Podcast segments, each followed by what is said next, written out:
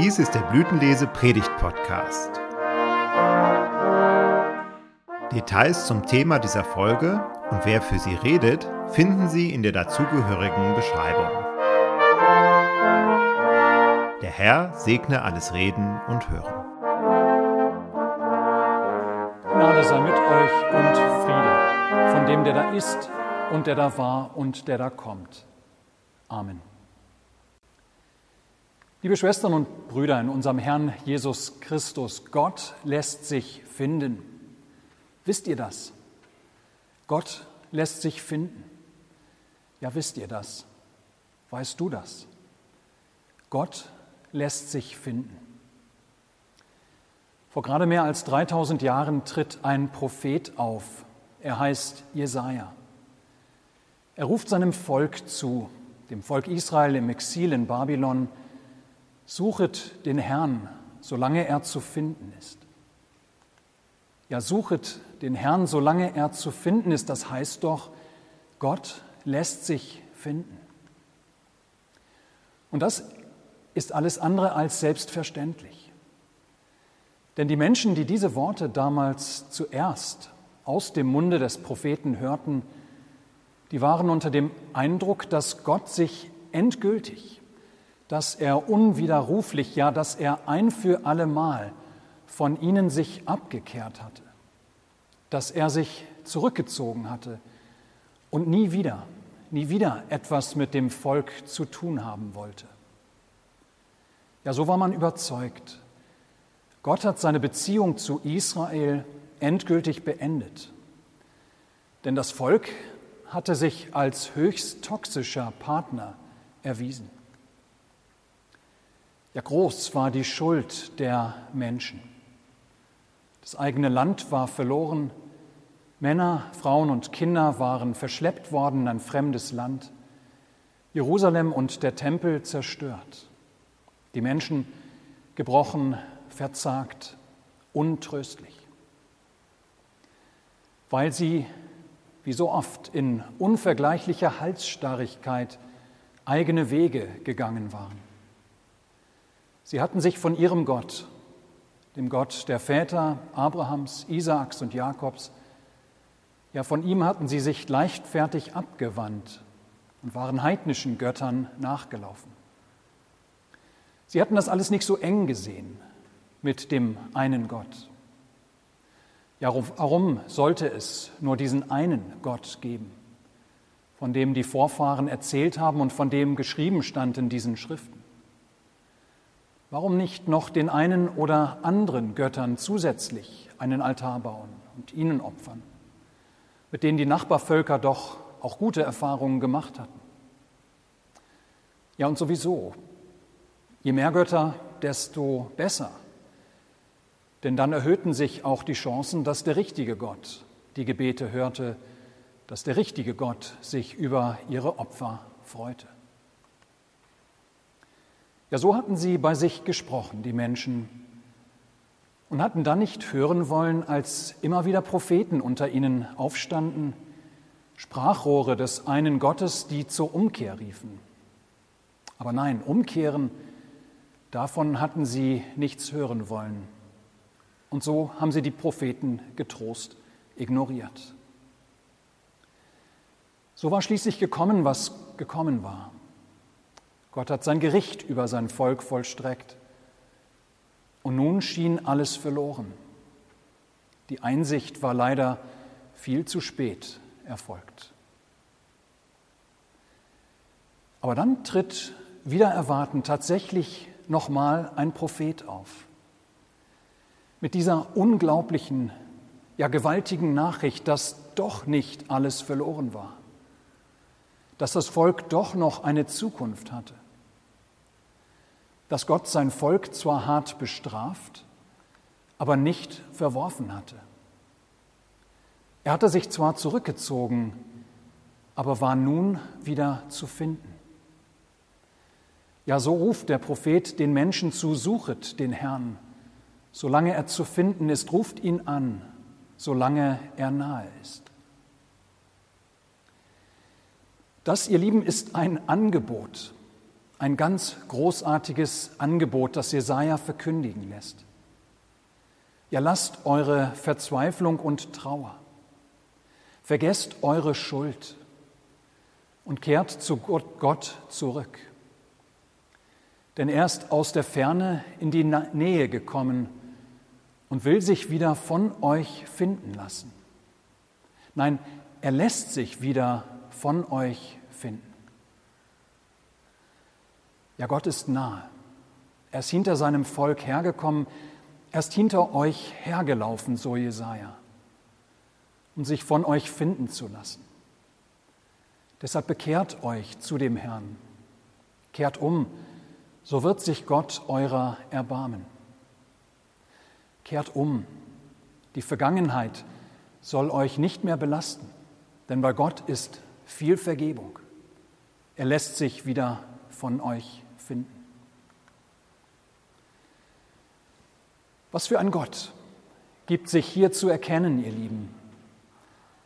Ein Gott, der den Menschen nachläuft, der ihnen nachruft, der sie nicht aufgeben möchte, unbedingt nicht verlieren will, sondern sich ihrer erbarmt und so um sie wirbt, mal um mal, auch in den dunkelsten Stunden der Abkehr und der Sünde.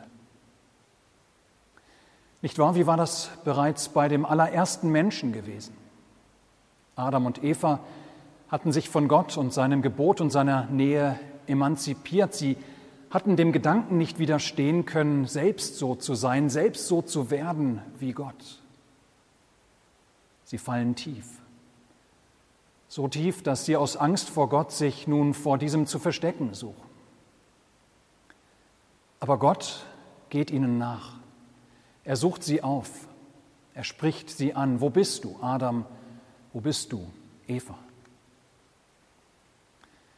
Oder wie war das mit Kain, Adams Sohn, als dieser seinen Bruder totschlägt? Da ist es wieder Gott, der Kain nachgeht und fragt, der ihn anspricht, was hast du getan? Um ihn schließlich vor der Willkür der anderen Menschen durch ein Zeichen zu schützen. Oder denken wir an Jona. Da haben wir einen, der im wahrsten Sinne des Wortes dabei ist, von Gott wegzulaufen. Aber Gott will davon nichts wissen. Auch ihm geht er nach. Er wirbt um ihn, er gewinnt ihn für sich zurück, gleich mehrfach in der Geschichte. Gottes Gedanken sind nicht unsere Gedanken, und unsere Wege sind nicht seine Wege, so erinnert Jesaja. Und eben darin liegt so großartige, die so großartige Nachricht für uns. Gottes Gedanken und Wege sind anders als unsere Gedanken und Wege, auch in Bezug auf seinen Umgang mit Sündern. Ja, was wären wohl unsere Gedanken gewesen? Was wären wohl unsere Wege gewesen mit Menschen wie Adam, Kain und Jona. Was hätten wir wohl getan im Falle Adams? Wir hätten ihn wohl gehen lassen, einen so untreuen Menschen, dem ein Stück Obst wichtiger wird als die Beziehung zu seinem Schöpfer. Ja, wir hätten uns wohl gesagt, dass wir auf so einen getrost verzichten können. Was hätten wir wohl mit Kain gemacht? Wir hätten ihn vielleicht ins Gefängnis geworfen oder sogar dem Henker übergeben, denn so einen kann die Welt nicht gebrauchen. Was hätten wir mit Jona gemacht? Wir hätten ihn vielleicht in den Wellen ertrinken lassen. Geschieht ihm recht. Er hat es ja so gewollt. Was sind unsere Gedanken über Sünder? Was sind unsere Wege mit Sündern in unserer Zeit? Wenn jemand uns verletzt hat, dann wollen wir erst einmal Beweise dafür sehen, dass er oder sie es wirklich bereut und Besserung gelobt, bevor wir ihm oder ihr wieder etwas Gutes tun. Wenn jemand uns enttäuscht hat, dann überlegen wir zweimal, ob es sich für uns am Ende lohnt, uns noch einmal auf diese Person einzulassen. Wenn jemand unser Vertrauen missbraucht hat, dann wollen wir erst einmal Sicherheiten sehen, bevor wir wieder auch nur ansatzweise bereit sind, neu zu vertrauen. Ja, nicht wahr? So sehen doch unsere Gedanken, so sehen unsere Wege mit den Menschen aus. Gottes Gedanken aber sind nicht unsere Gedanken und seine Wege nicht unsere Wege. Gott sei Dank. Das ist manchmal schmerzhaft, wenn wir Gottes Wege mit uns nicht verstehen können. Aber es trifft auch zu auf seine Vergebung und sein unendliches Erbarmen. Und das ist eine überaus frohmachende Botschaft. Die Wege seiner Gottes Vergebung sind so ganz anders als unsere Wege und Gedanken. Wir sind kleinlich im Vergeben. Wir sind unglaublich engherzig in unserem Erbarmen. Nicht aber Gott. So viel der Himmel höher ist als die Erde, so sind auch meine Wege höher als eure Wege und meine Gedanken als eure Gedanken. Und so streckt Gott nach dem Desaster des Exils erneut seinem Volk seine Hand aus. Er lässt sich finden. Er hilft dem Volk auf. Bei ihm finden die Menschen Erbarmen und viel Vergebung. Wir kommen zu uns heute. Ich habe keine Ahnung, wer du als Besucher dieses Blütenlese-Gottesdienstes bist. Ich sehe nur eine Kamera vor mir, aber eines weiß ich. Dieses Wort des Propheten Jesaja von der seinem Volk gegenüber ausgestreckten Hand Gottes. Ja, dieses Angebot, dass Gott sich finden lässt, ganz gleich, was die Menschen verbockt haben, ja, das gilt auch dir und mir. Vielleicht ist in deinem Glaubensleben zurzeit alles gut, wunderbar. Aber vielleicht läuft es aktuell nicht so rund. Vielleicht spürst du etwas zwischen dir und Gott, dass da etwas zwischen dir und ihm steht. Vielleicht traust du dich gerade nicht, Gott in die Augen zu schauen, weil du dich schämst über etwas, was du getan hast oder vorhast zu tun. Vielleicht hast du das Gefühl, dass Gott dich vergessen oder verlassen hat, dass du ihm nicht liebenswert bist. Vielleicht bist du auf irgendwelche Abwege geraten in deinem Leben. Du darfst wissen, Gott ist dir mit seinem Erbarmen und seiner Vergebung ganz, ganz nahe. Er lässt sich finden. Ja, ganz gleich, was da gewesen ist, ganz gleich, wo und wie du aktuell unterwegs bist, ganz gleich, wo du herkommst. Gott lässt sich finden. Er begegnet dir mit Vergebung und unendlichem Erbarmen, wie damals seinem Volk. Ja, dass er auch dich sucht, dass er sich von dir finden lassen will, das hat er nirgends deutlicher gemacht als in Jesus Christus. In ihm, in, in Jesus wird das Wort Gottes der Vergebung und des Erbarmens Fleisch, kommt leibhaft in unsere Welt, für alle Menschen.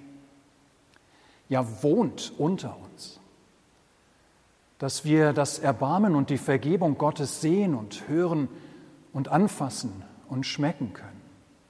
Dieser Vergebung getrost zu glauben. Jesus Christus ist das fleischgewordene Erbarmen, die fleischgewordene Vergebung Gottes.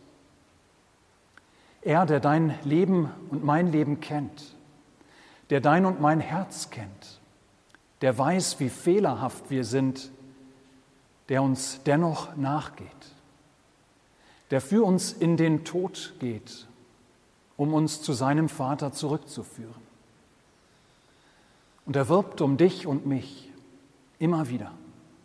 Indem er ausrichten lässt, eben dieses, Gott lässt sich finden. Keine Schuld, keine kein Abweg kann dich mehr verdammen, seit ich für die Schuld, für alle Abwege der Menschen gestorben bin. Ja, Gott lässt sich finden in lauter Vergebung und Erbarmen. Und ihr Lieben, wo Menschen sich gefallen lassen, dass Gott sie nicht aufgibt, dass er sie bis in den Tod hinein liebt und um Christi willen alle Schuld vergessen sein lässt, ja, wo Menschen diese unglaubliche Botschaft gelten lassen, dass sie um Christi willen, trotz allem, was vermeintlich dagegen spricht, bei Gott geliebt sind, ja, da ereignet sich das Wunder, von dem der Prophet zum Schluss unseres Abschnitts noch spricht.